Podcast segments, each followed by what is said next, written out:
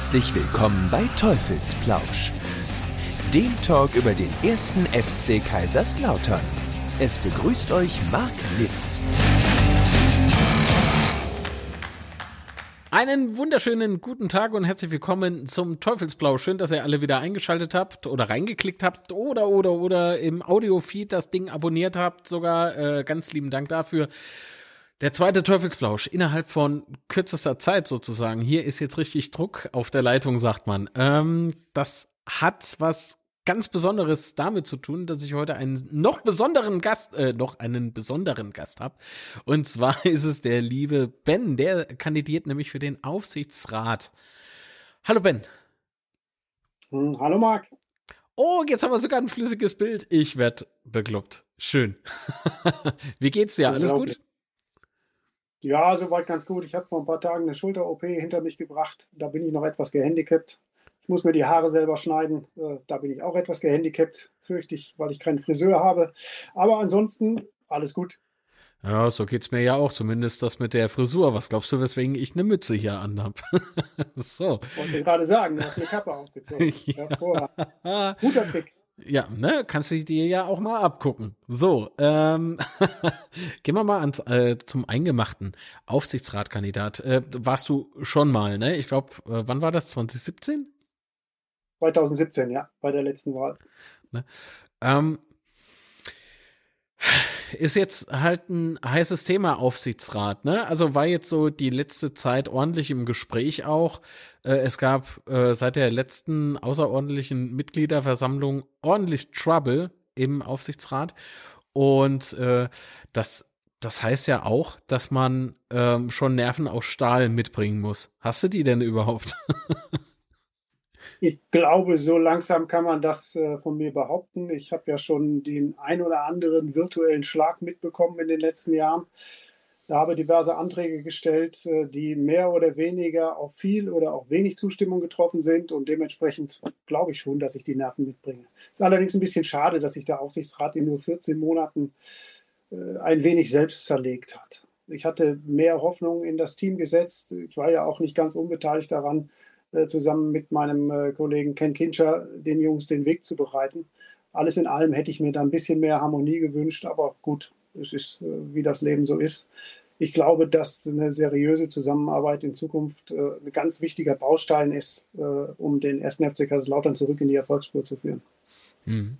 Genau. Also sportlich ist ja das eine, und äh, hinter den Kulissen ist so das andere, ne? Also es muss so alles irgendwie ineinander passen. Ich, ich vergleiche das immer so gern mit, mit so einem Uhrwerk, ne? Ein Zahnrad muss ins andere greifen. Äh, und wenn eins dann halt stockt, und dann muss man halt gucken, wie man weitermacht. Jetzt möchte ich natürlich weniger äh, mit dir über das Sportliche sprechen, wohl aber damit einsteigen in unser Gespräch, äh, was sich mit dem FCK eigentlich verbindet.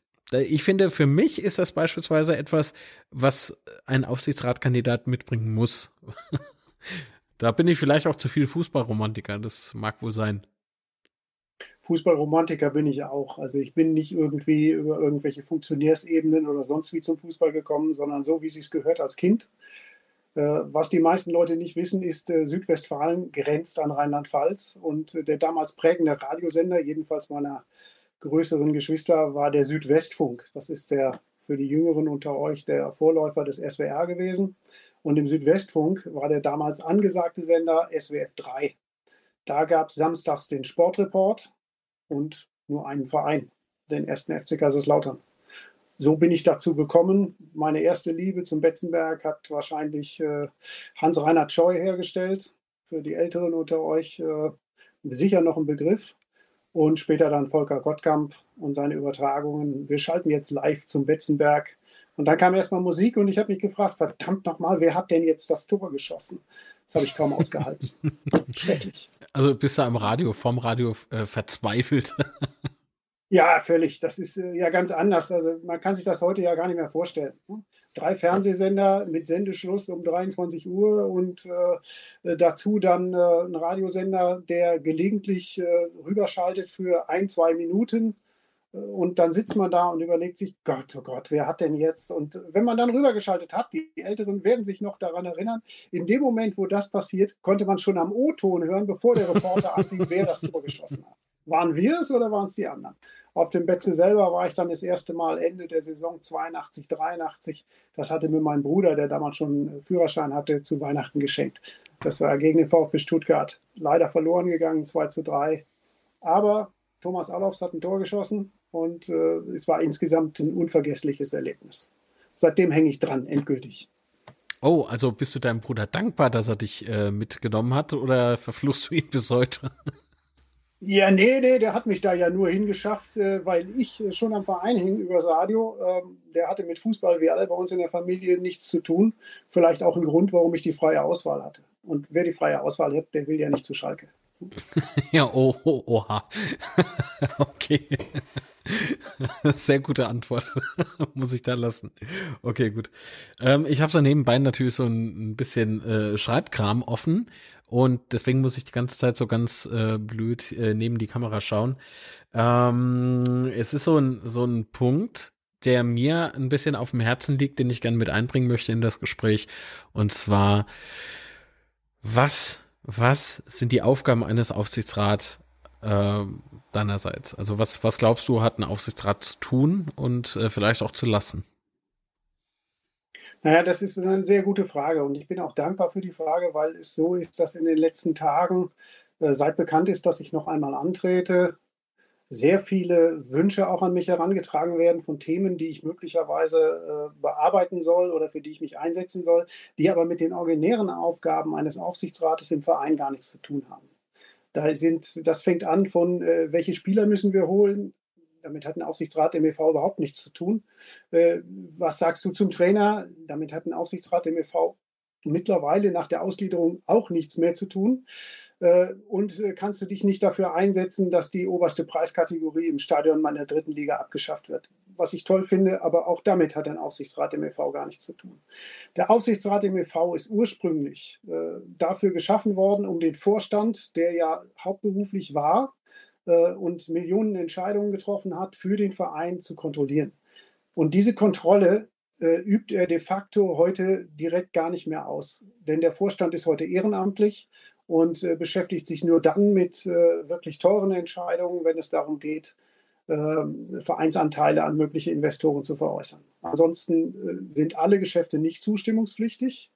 Äh, und das kommt dann oder beziehungsweise daraus ergibt sich dann ja auch die Notwendigkeit, äh, unsere Satzung generell umzustellen, denn die ist noch auf ein ganz anderes Konstrukt aufgelegt als das, was wir haben. Und äh, so wird dann am Ende ein Schuh draus, dass wir, wenn wir die Strukturen im Verein so umstellen, dass wir uns nicht mehr selber im Wege stehen, denn das tun wir momentan meiner Meinung nach, dann sind wir in der Lage, auch uns effektiver auf die Gesamtarbeit zu konzentrieren und äh, die PS wieder auf die Wiese zu bringen. Es ist also ein bisschen ein Umweg. Die eigentliche Aufgabe des früheren Aufsichtsrats wird heute im Beirat der GmbH erledigt. Und der Beirat der GmbH ist nicht mehr deckungsgleich mit dem Aufsichtsratmandat, weil da auch die Investoren sitzen, über deren Anwesenheit wir natürlich dankbar sind, weil wir haben ja dringend Kapital gebraucht. Dem ist äh, nichts entgegenzuwerfen, äh, glaube ich zumindest aktuell.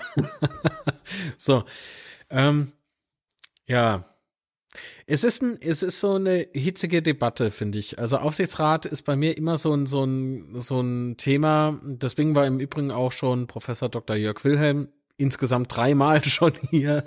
Ähm, es, es ist halt Wahnsinn, wie schnell dieser Aufsichtsrat, den wir gewählt haben, sich so irgendwie so ein bisschen selbst zerfleischt hat. Also so, das sind jetzt meine Worte. Ähm, Jedoch möchte ich äh, dich jetzt nicht darum bitten, äh, zu urteilen oder sowas, ganz im Gegenteil. Äh, ich mache mir eher Sorgen, dass das sich nicht ändern wird. Ähm, warum? Keine Ahnung. Ich glaube, wir sind, äh, oder beziehungsweise ich bin einfach zu leidensgeplagt, ähm, was das Thema betrifft, weil die große Sorge äh, mache ich mir gar nicht so um äh, die Firma FCK, sondern eben da, wo wir herkommen und äh, wenn das stirbt oder äh, veräußert wird, da, da, also ich, ich kann keine, keine äh, Fakten äh, irgendwie nennen diesbezüglich, aber man hört halt extrem viel und viele Andeutungen schwirren so rum und die machen mir speziell Kummer. Äh, nicht nur mir speziell Kummer. Natürlich kann ich nicht alles nachprüfen, weil ich bin kein Insider. Du bist vielleicht noch kein Insider. Und wenn, dürftest du ja eh nichts sagen, äh, was sowas betrifft. Nur, ähm, ich habe das halt äh, so verstanden, man kann, also Markus Merck hat beispielsweise in einem äh, Interview mal gesagt, äh, es war leider kein öffentliches Interview, dennoch wurde es ja gesagt und ich mache das jetzt auch gerne mal äh, publik. Man kann die Aktienanteile aktuell nicht verkaufen, weil sie irgendwie viel, eine viel zu hohe Steuerlast irgendwie mit sich bringen würden. Man, ähm, und damit war das Thema vorbei. Ähm, ich bin aber der Meinung, stimmt, da hat er voll und ganz recht, aber man kann sie ja verpfänden.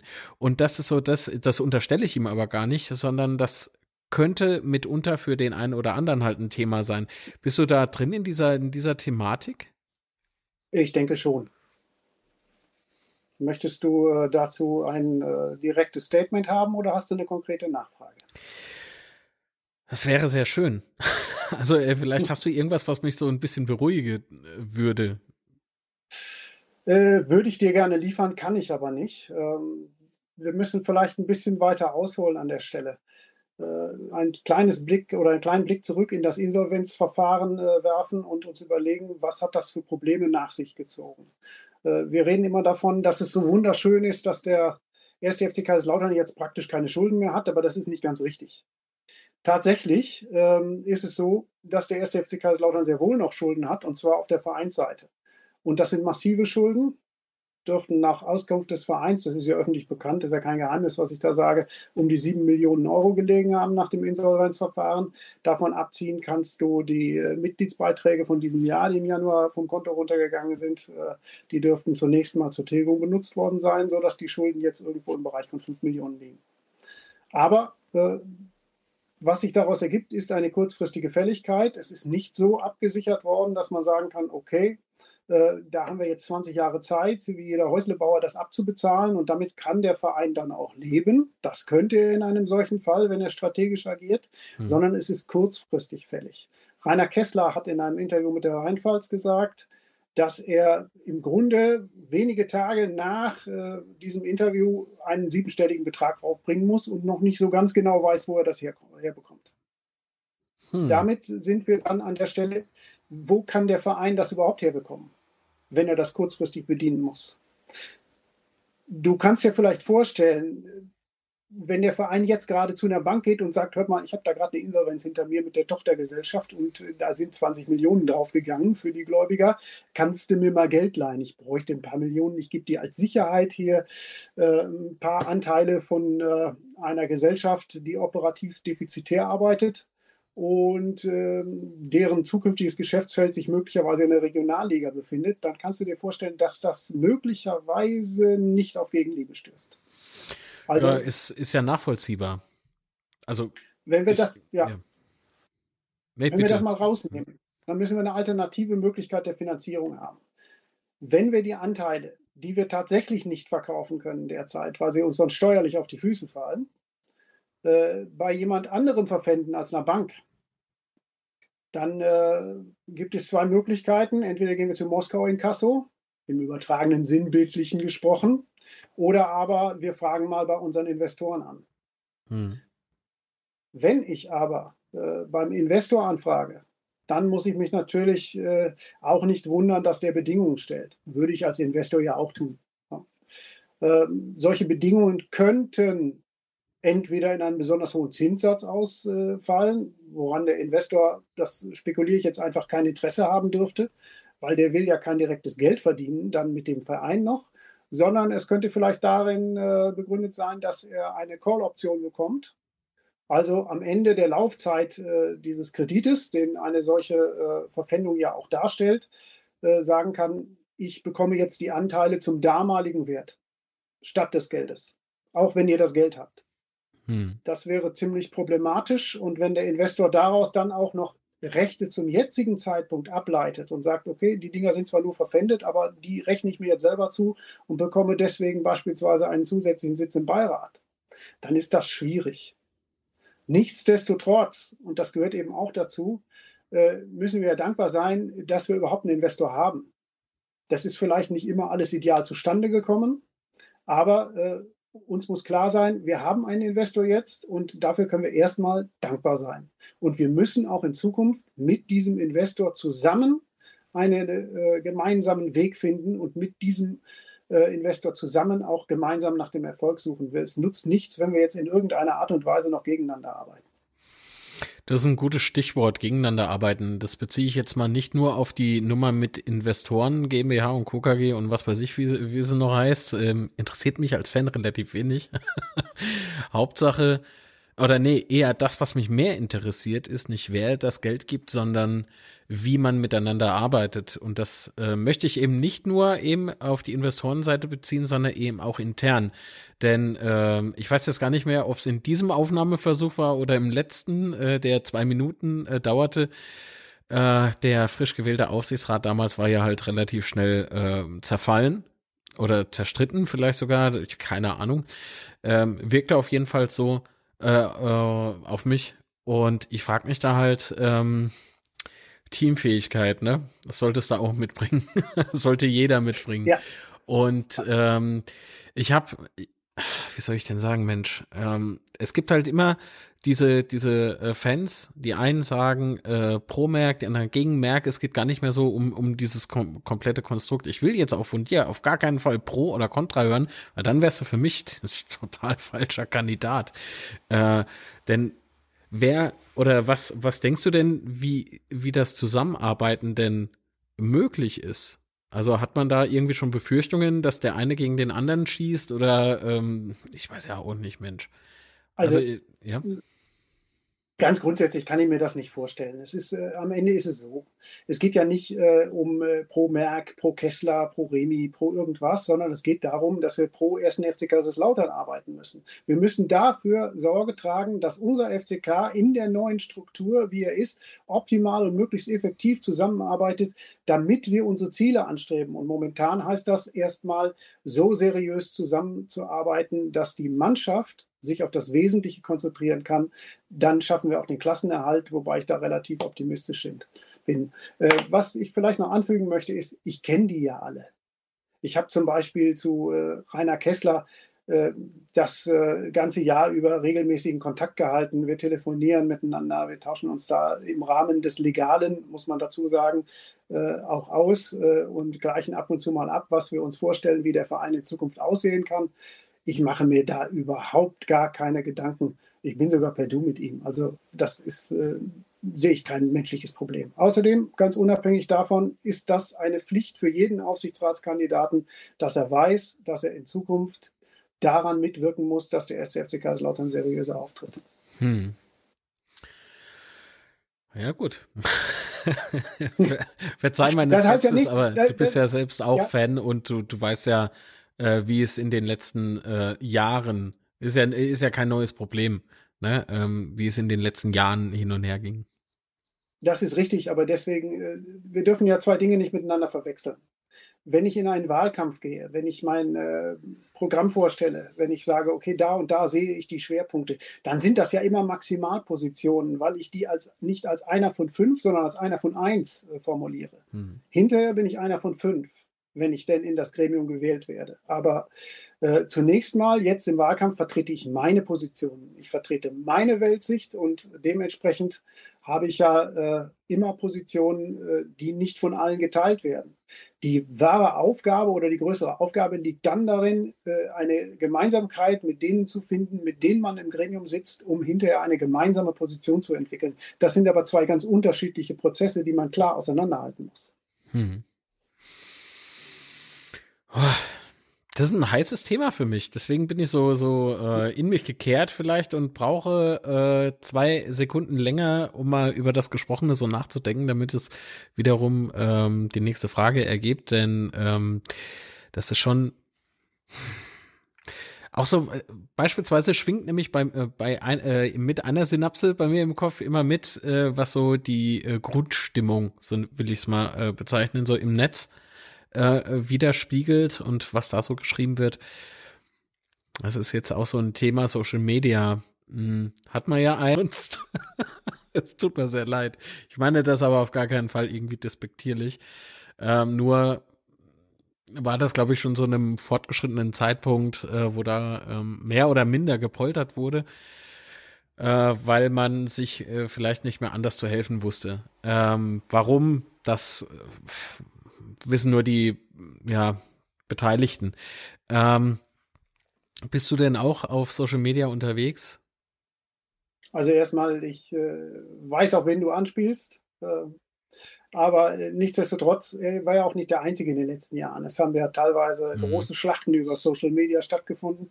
Da kann ich die Vereinsmitglieder allesamt beruhigen. Ich habe weder einen Facebook-Account noch einen Twitter-Account noch äh, irgendeinen Account dieser Art und Weise und äh, bin insofern äh, da relativ sicher, dass da nichts kommen wird.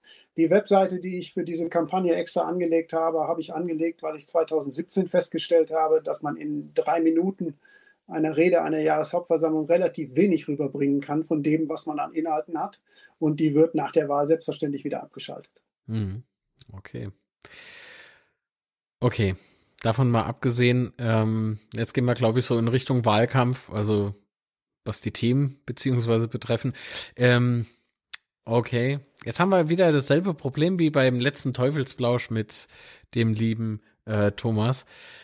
Aber gut, mach mal einfach weiter. Und ihr müsst die Ruckler entschuldigen. Es, äh, die Hardware hängt schief. Äh, vielleicht irgendwie auch äh, in letzter Zeit äh, zu, zu sehr gestresst worden hier.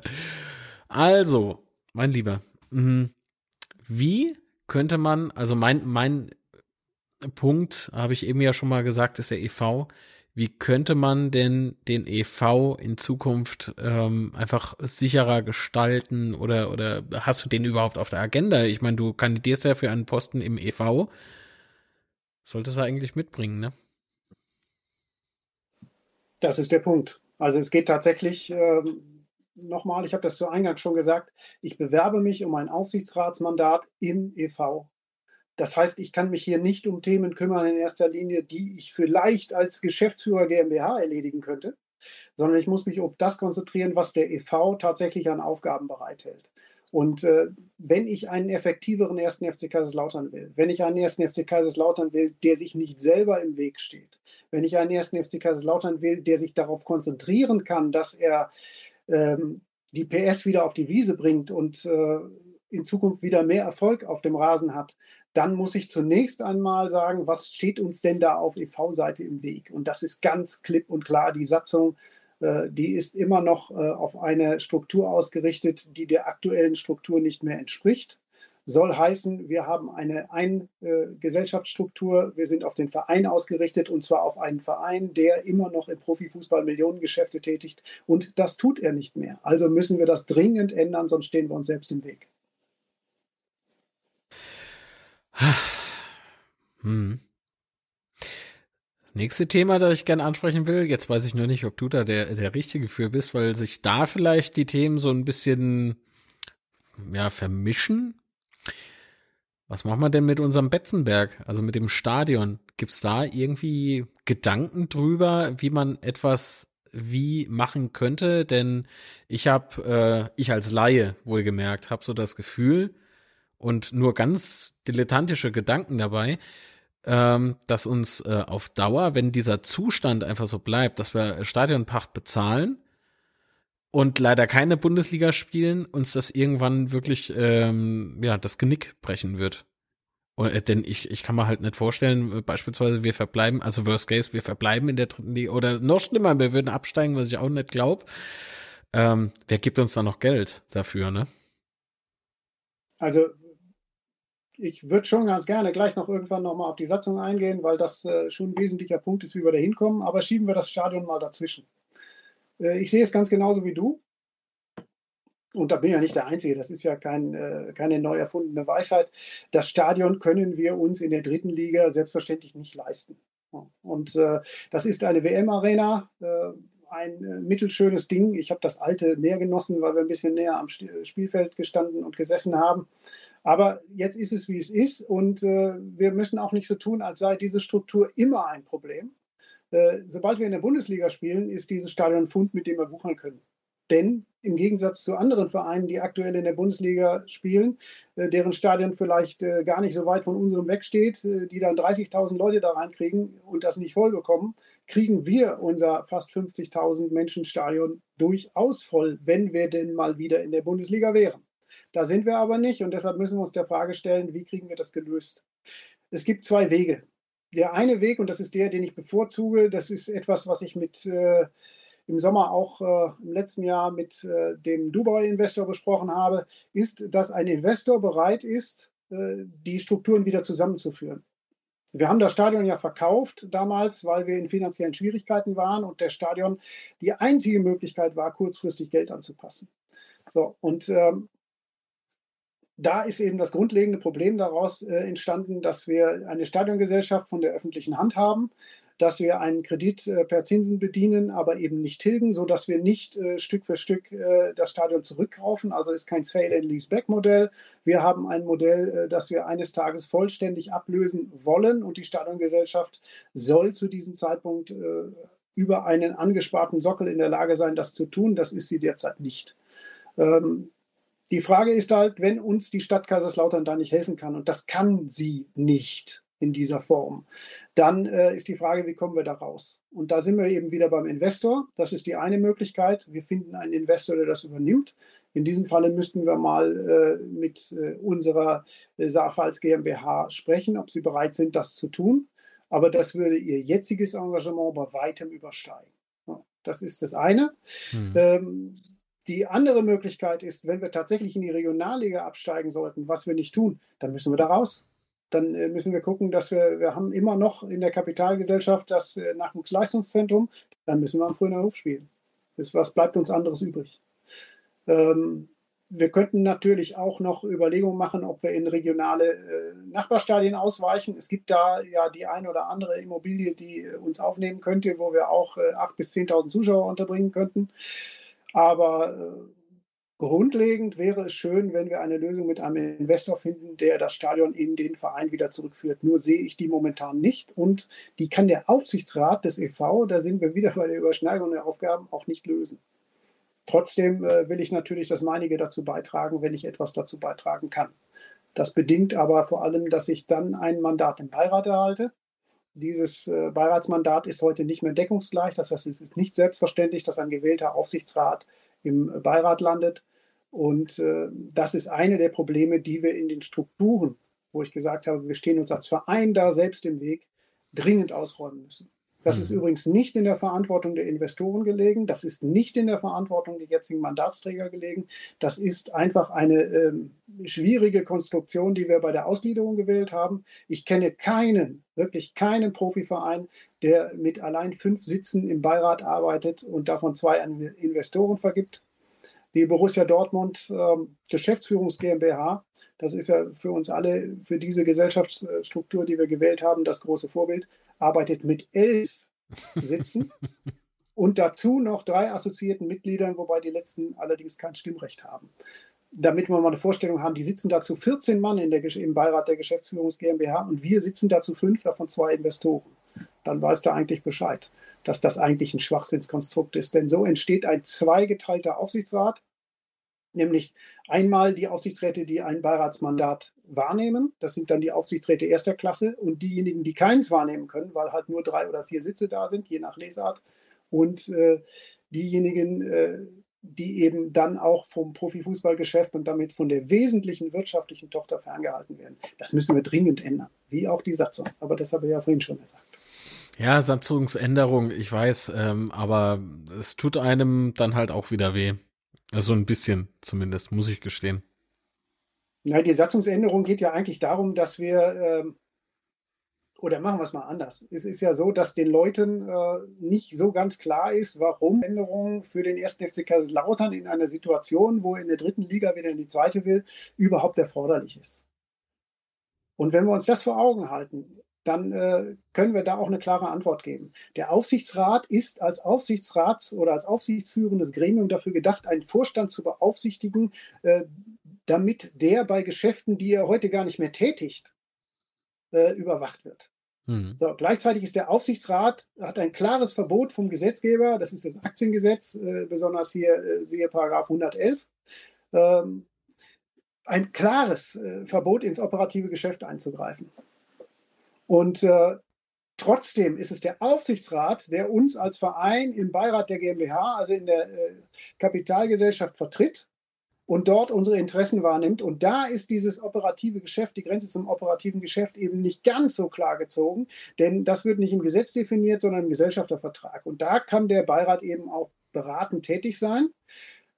Und der Vorstand, jetzt kommen wir wieder zurück in den Verein, der Vorstand des Vereins ist die operative Leitung äh, unseres Vereins und damit, jetzt kommt ein ganz, ganz böses Wort, das will ich auch nur einmal verwenden, aber um die wirtschaftliche Dimension klarzumachen, der Verein ist die Muttergesellschaft im Konzern. Uah, fürchterlich. Aber sei es drum, der Vorstand, der im Übrigen den 100% Eigner der GmbH vertritt, denn vielen ist nicht klar, dass äh, die Kapitalgesellschaft diejenige ist, die die Aktien rausgibt, die Geschäftsführer aber in der GmbH angestellt sind und die GmbH immer zu 100% dem Verein gehört. Dieser Vorstand hat keinen Zugriff auf die GmbH. Das ist alles ein Kuddelmuddel, was miteinander nicht mehr passt. Deswegen sage ich, komm, Aufsichtsrat weg, Vorstand weg, dafür ein Präsidium mit fünf Sitzen. Und das wählt dann die Jahreshauptversammlung, wählen die Mitglieder direkt. Und genau dieser Jahreshauptversammlung, die das höchste Gremium des Vereins ist, legt dieses Präsidium dann auch äh, Rechenschaft ab. Die steuern den Verein auf der einen Seite operativ mhm. und die sitzen dann eben auch im Beirat der GmbH und unterstützen dort. Das ist die wesentliche wirtschaftliche Tochter. Und so sind wir dann wieder rund und stehen uns nicht mehr selber im Weg. Für mich klingt das ne? bisher ne? plausibel. Ich frage mich aber, äh, sorry, wenn ich jetzt schon wieder damit anfange, ne? Äh, Schulden e.V. Wir schulden ja, oder der e.V. schuldet ja ähm, beispielsweise Quatrix auch noch so ein bisschen was. Das sind, glaube ich, ja. 5 äh, Millionen oder irgendwie so roundabout. Ich, ich habe es jetzt nicht genau vor mir. Na, ganz so viel ist es nicht, aber wir hm. haben ja die Betzeler-Anleihe auch noch auf der Uhr. Die ist ja mhm. von vornherein im EV angelegt worden, weil Michael Klatt wusste, die kann er nicht noch in die Kapitalgesellschaft rüberziehen. Dann hat die ja gar kein Kapital mehr. Also hat er die im EV angelegt. Die Betze mhm. Anleihe 2 ist das im Übrigen. Okay. Wie also, denkst du denn, dass man. Ich wollte jetzt die Frage nicht abschneiden. Ja, ja, nee, ähm, es rattert noch. Ähm, wie könnte man denn diese, diese Quatrix-Nummer ähm, abbezahlen? Weil ich glaube nicht, dass also ich bin einer von denen, die nicht glauben oder es sich nicht vorstellen können, dass wir von Quatrix jetzt noch irgendwie noch mehr Zeit bekommen würden, ähm, die Schulden abzutragen. Wie gesagt, der EV, der, der mir blutet das Herz, wenn ich ehrlich bin, wenn ich, wenn ich an unseren EV denke. Ähm, hast du da irgendwie, also, ja? Hm. Der EV, der EV, darüber müssen wir uns ja klar sein. Das ist ja eigentlich die Basis des Ganzen. Wir haben zwar jetzt zwei FCKs, also den FCK als Kapitalgesellschaft äh, und äh, den FCK als Verein, aber ich habe gerade schon das böse Wort von der Muttergesellschaft verwendet. Mhm. Tatsache ist aber, dass das alles völlig egal ist, denn die Identität, die Seele des Ganzen ist der Verein. Das sind wir, wir sind das alle und wir tragen äh, den Verein nicht nur äh, die Mitglieder selbst, sondern auch äh, die Leute auf den Rängen. Jeder, der den ersten FC Kaiserslautern im Herzen trägt, trägt ja keine Kapitalgesellschaft im Herzen, sondern äh, den Verein. Und insofern ist die Frage ganz richtig, wie kriegen wir das wieder in die Gänge? Das strategische Dilemma, in das wir uns manövriert haben mit, der, äh, mit dem äh, Insolvenzverfahren, in dem wir eben nicht parallel zur Kapitalgesellschaft im Verein Insolvenz angemeldet haben, was durchaus geboten gewesen wäre, wenn es die Corona-Gesetzgebung nicht gegeben hätte. Das äh, vergessen wir immer, dass das eigentlich der normale Weg gewesen wäre. Dieses strategische Dilemma ist dadurch entstanden, dass der EV kurzfristig Gelder bedienen muss, die er nicht hat. Wir kommen aus dieser Nummer nicht mehr raus. Wir können da entweder auf äh, eine äh, uns äh, oder mir zumindest zum derzeitigen Zeitpunkt völlig unbekannte Geldquelle hoffen, oder wir werden uns mit der Safals äh, Investment GmbH an einen Tisch setzen müssen, unseren Investoren, und sie bitten müssen, die entsprechenden Anteile, wie das vorhin schon besprochen wurde, zu beleihen. Mhm. mhm. Dann ist aber die Frage, zu welchen Konditionen geschieht das und können wir das Ganze in Geld zurückzahlen?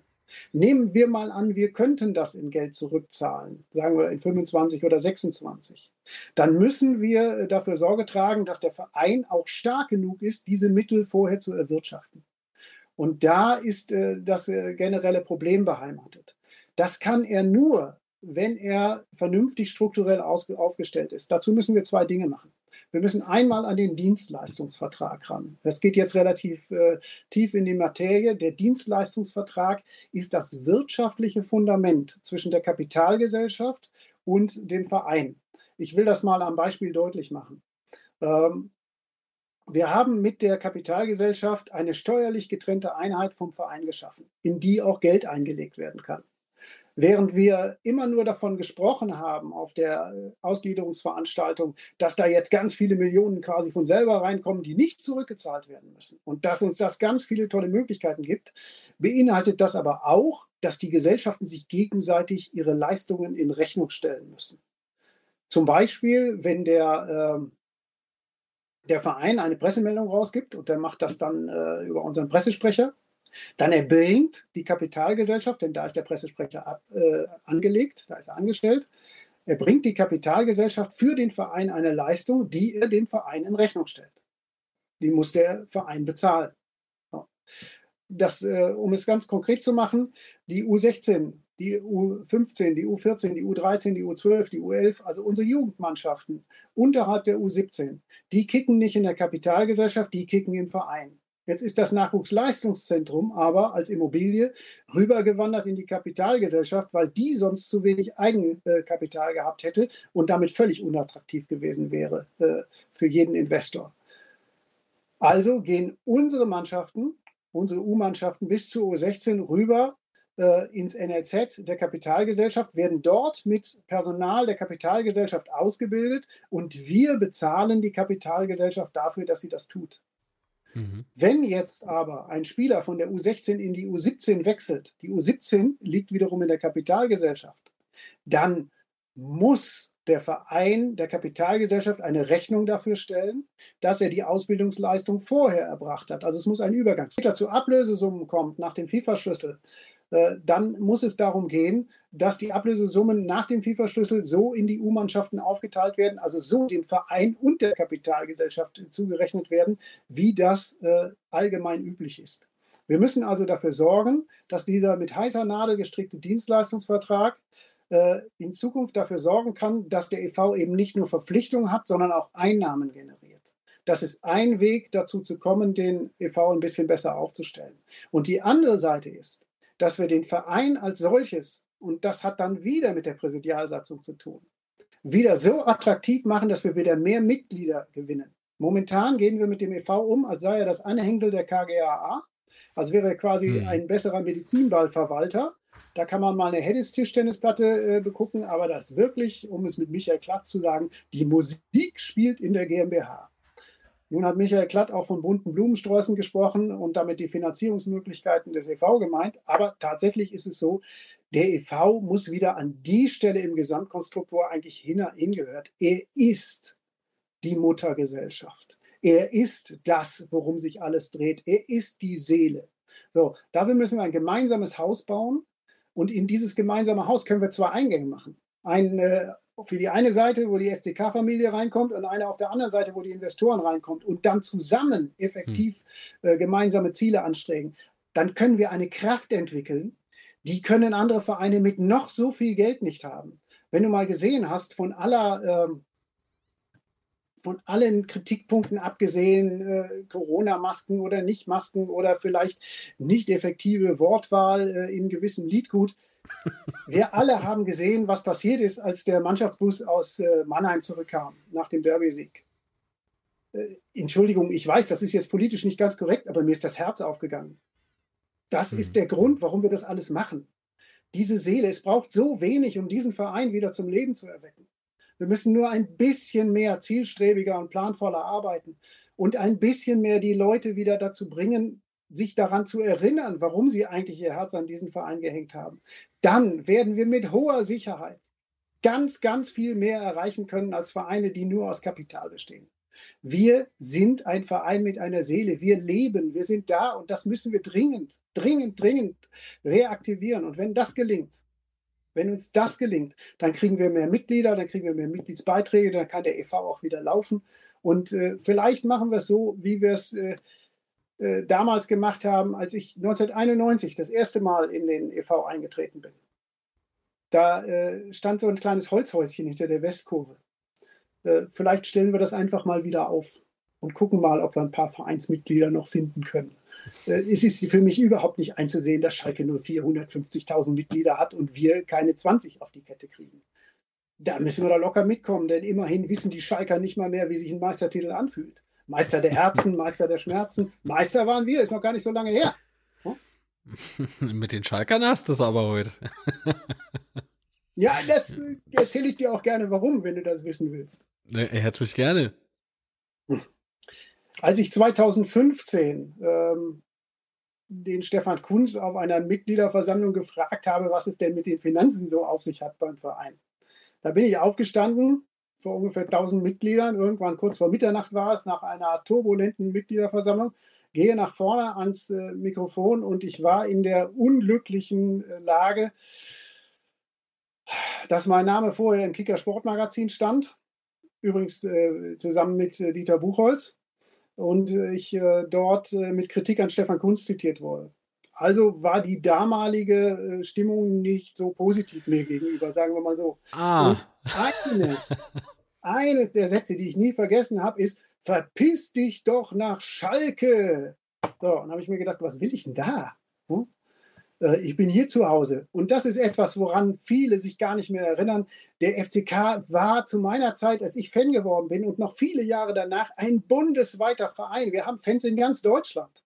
Und nicht nur da. Ich hab, war neulich in Österreich beim Skifahren, gut, neulich vor zwei Jahren, als das noch ging, äh, in Österreich beim Skifahren und äh, habe festgestellt, Holla, der hatte in seiner Gastwirtschaft im Hotel war eine riesige Vitrine nur mit FCK-Wimpeln und so weiter und so fort. Die waren begeisterte FCK-Fans und das äh, in Tirol. Das vergessen wir manchmal, weil die ganze Generation, die jetzt da ist, die hat ja nur, äh, also die Jungs, die jetzt in der Westkurve stehen, die haben ja nur fast, fast nur Leid und Elend erlebt und können sich maximal auf ein Highlight äh, beziehen wie 2008, als Marcel Zimmer vor der äh, Westkurve. Ne, Salutierte, ja. ja. Mhm. Das war ein schöner Moment, aber äh, wer zwei Meisterschaften gesehen hat, äh, der kann sich auch noch an andere Dinge erinnern. Mein Drama war damals das 3 zu 1 gegen Barcelona. Dass er im letzten Moment springt der Kranz am Ball vorbei und flupp, da ist er drin. Oder mhm. Guido Hoffmann im Hinspiel, ne? 2 zu 0 am Tor vorbei. Aber wir wollen jetzt nicht äh, abweichen zu sehr wieder zurück zur Struktur. Ich bin halt eben auch Fan, das äh, kann man nicht äh, übersehen. Kann man nicht, kann man nicht abwerfen, ne? Ja, ja Nein. das ist klar.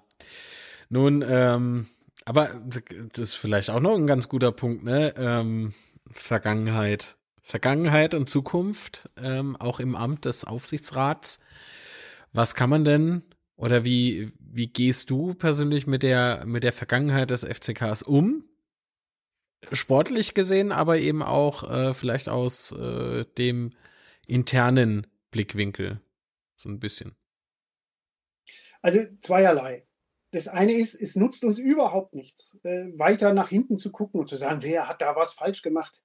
Leute, bevor Atze äh, sich beim Stadion verzockt hat, hat er uns erstmal einen Meistertitel geschenkt das ist auch eine Wahrheit, das gehört dazu. Ich habe gerade von zwei Meistertiteln äh, gesprochen, die ich erlebt habe.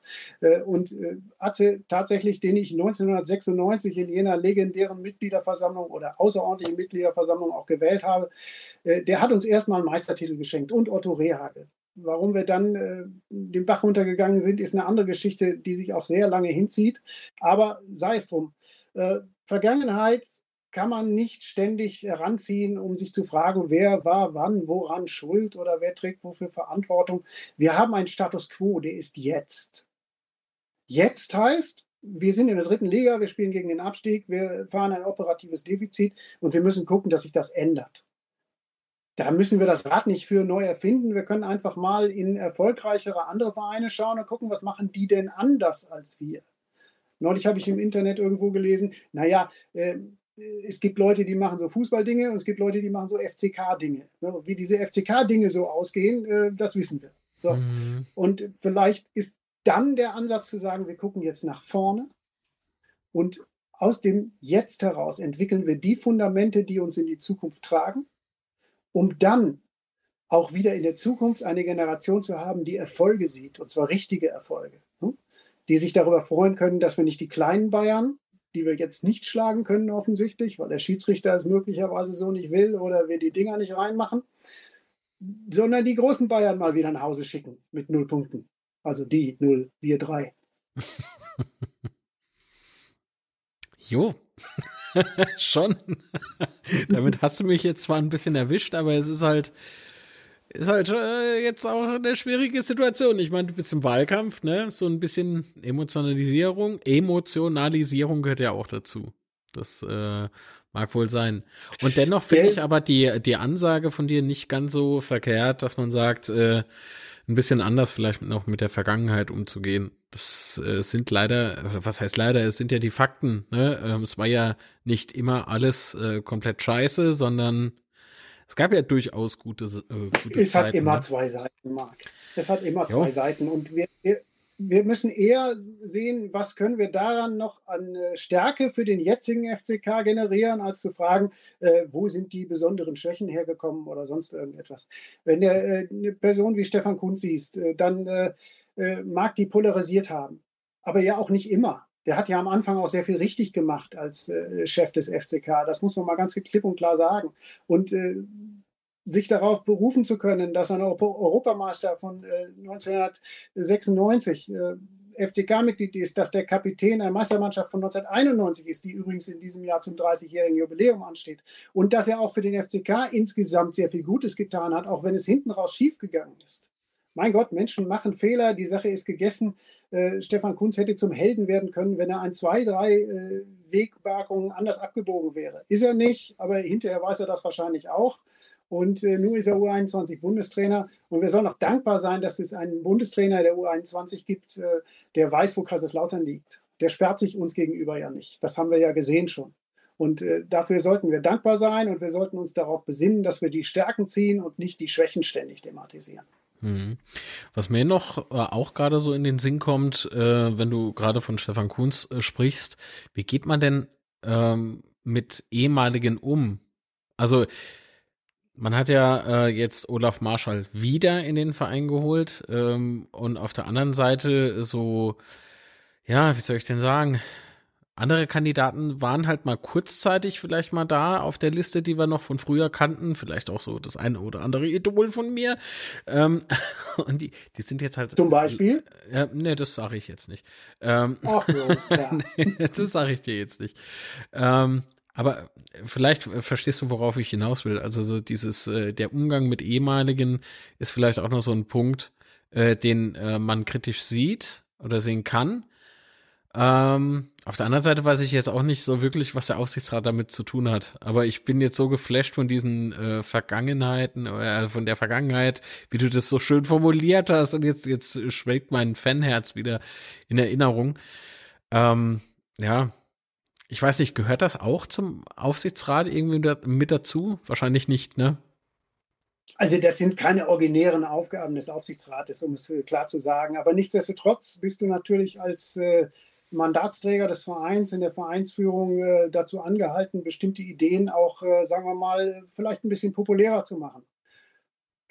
Und wenn wir ähm, uns überlegen, dass wir unsere Stärke aus diesen Dingen ziehen wollen, dann will ich deine Frage mal dahingehend beantworten, dass ich es für gut halte, für gut und richtig halte, wenn wir alle äh, unsere äh, ehemaligen äh, Meisterspieler zum Beispiel als Ehrenmitglieder im Verein halten. Das ist doch gar kein Drama. Wer hier eine Meisterschaft für uns errungen hat, äh, der muss doch keinen Mitgliedsbeitrag zahlen. Äh, dass die untereinander sich manchmal nicht mehr so grün sind, das ist ja auch normal. Wir können jetzt nicht alle ehemaligen Spieler von uns in den Verein holen und ihnen irgendwelche Jobs geben, aber die wollen die ja auch gar nicht. Ne? Mhm. Die sind ja auch teilweise viel besser aufgestellt, als in der dritten Liga jetzt irgendwas zu machen. Wobei ich das Engagement von Olaf Marschall, dessen Tore ich sehr genossen habe, ähm, garantiert deswegen nicht in Frage stellen will. Die Frage ist nur einfach, wie gehen wir als Verein damit um und wären wir nicht gut beraten, wenn wir alle unsere ehemaligen Helden äh, in der Vereinsfamilie halten. Und wenn es einfach nur darum geht, ihnen zu sagen, wann immer du kommen willst, du bist willkommen. Denn du hast etwas getan für uns, du hast uns etwas gegeben und wir geben dir jetzt ein Stückchen zurück. Das kann ja nicht verkehrt sein, oder? Nee, eben. Also die Wertschätzung. Also ich, ich bin ja mit Absolut. nicht wenigen Menschen da in Kontakt und das, das tut schon beim einen oder anderen schon ein bisschen weh, wenn du, wenn du hörst, wie man über den ersten FC Kaiserslautern spricht. Obwohl die dann wiederum auch beim Spieltag vor der, vor der Glotze hängen und da äh, mitfiebern und auch den Schiedsrichter mitunter beschimpfen.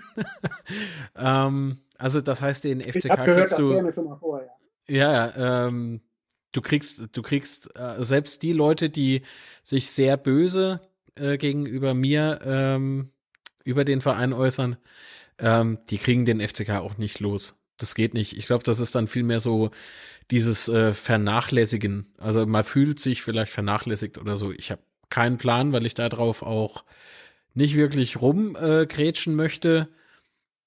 Dennoch vielleicht manchmal tue, privat, um ganz einfach die Neugier zu stillen. Ne? Ich meine, das sind alles Jugendidole von mir. Ähm, das, du wurdest damals ähm, mit dem FCK groß. Das habe ich mal in einem Interview äh, gesagt, auch gegenüber der Betze brennt war das, glaube ich, im Rahmen von meinem Herzblut-Dokumentarfilm, den ich damals gedreht hatte. Es ist halt echt beeindruckend. Du, du hast ja gar keine Möglichkeit, irgendwas anderes zu werden als FCK-Fan in der Region. Also das war halt damals so. Äh, das ist Pflicht. So. Und äh, was ich auch noch bestätigen kann, ist nach wie vor die äh, große Fanbase äh, auch außerhalb von Kaiserslautern. Äh, das klang ebenso, wie wenn wir keine Fans von außerhalb hätten. Doch, das ist wohl so. Der Herzblutfilm lief beispielsweise in Berlin vor auf, ausverkauftem Hauf, äh, Haus. Ach hey, ich krieg Gänsehaut, wenn ich dran denke an die Zeit. Dann ja. Kinoauswertungen sogar in, ähm, wo war es denn noch, Mensch? Ach, ganz oben Ostfriesland, äh, in München, in Köln, in, oh Gott, ich weiß nicht mehr. Ich war einfach nur noch quer durch die Republik damals unterwegs und fand das so genial, weil überall warst du willkommen. Überall hast du entweder über den Betze geschimpft oder eben äh, gefreut, äh, sich, äh, also, sich gefreut und das war einfach, das war einfach genial. Und ich bin davon überzeugt, dass die Menschen, die heute vielleicht sagen, ähm, ach, Betze hebt mich doch mal hinten rum, ne? Ähm, das nach wie vor sind die ja nicht wirklich weg die kriegst du auch nicht mehr los. Wie gesagt, Verein sucht man sich nicht aus. Da wirst du irgendwie reingeboren. Und wenn du einmal dem Teufel verfallen bist, dann, dann ist es so, da kommst du eh nicht mehr in den Himmel. Ähm, das, das ist wohl so. Naja, okay. Das stimmt. Gibt es denn ein Thema, äh, das dir noch irgendwie auf dem Herzen liegt? Oh, Tausende, aber ich glaube, das zieht sich jetzt auch langsam so weit in die Länge, dass die Leute wahrscheinlich keine Lust mehr haben äh, zu folgen. Ja, vor allen Dingen oh. äh, ist es auch der Ruckelei heute geschuldet. Also es tut mir nochmal sehr, sehr leid. Es wird sich im nächsten Teufelsplauschen nicht mehr wiederholen. Aber die, wir haben Gott sei Dank viele Audiokonsumenten. Ähm, die sind auch ein bisschen, die Zahl ist, äh, der, der, der, die Zahl der Downloads ist auf der Audioseite auch deutlich höher als die Zuschauerzahl auf YouTube. Jedoch freue ich mich über jeden Like und jedes Abo, selbstverständlich. Okay, also nochmal zu dir. Jetzt bist du nämlich ruckelfrei. Ah, super. Dann, äh, was hättest du jetzt gern gewusst oder was hätte ich sagen sollen? du, du, sollst das sagen, was dir noch auf der Seele liegt. Ich, so, ich schreibe dir gar nichts vor. Okay, verstehe. Ähm, auf der Seele liegt mir eigentlich nicht allzu viel. Ich habe das ja schon gesagt. Wir müssen die Reihen wirklich schließen. Wir müssen uns unsere eigenen Hindernisse auf der Vereinsseite aus dem äh, Weg räumen. Wir können da effektiver werden und vielleicht dann doch noch etwas rüber in die Kapitalgesellschaft. Wir haben Regeln nicht ohne Grund. Compliance ist in der freien Wirtschaft ein sehr wichtiges Thema, das weißt du ja auch. Ähm, die Regeln haben wir nicht aus Spaß erfunden und äh, wenn wir uns an die Regeln nicht halten, wenn wir nicht strukturierter vorgehen, wenn wir nicht äh, besser planen, dann wird der Erfolg zum Würfelspiel. Und davon müssen wir weg. Wir dürfen es nicht mehr dem Zufall überlassen, ob eine Personalentscheidung passt oder nicht. Wir müssen strukturierter arbeiten. Wir müssen ganz klare Stellenprofile schreiben und wir müssen in diesen Stellenprofilen in den, zu den Arbeitsverträgen Zielvereinbarungen treffen und in den Zielvereinbarungen klar überprüfbare Ziele festlegen, die der Beirat dann überprüft. Und wenn wir das tun, wenn wir beispielsweise eine gemeinschaftliche Philosophie festlegen und sagen, der Verein bevorzugt diesen oder jenen Fußball in diesem oder jenem präferierten System. Und wir haben permanent drei bis vier Trainer in der Hinterhand, also im Hinterkopf, um genau zu sein, die einen, äh, bei einem Trainerwechsel die Mannschaft übernehmen können und wo der Kader dann eben nicht wieder auf Null gestellt werden muss, sondern die mit dem vorhandenen Spielermaterial und mit dem vorhandenen Spielansatz übereinstimmen dann können wir mittel- bis langfristig auch sehr, sehr viel Erfolg aufbauen. Denn was ich gerade schon gesagt habe, dazu stehe ich äh, hundertprozentig.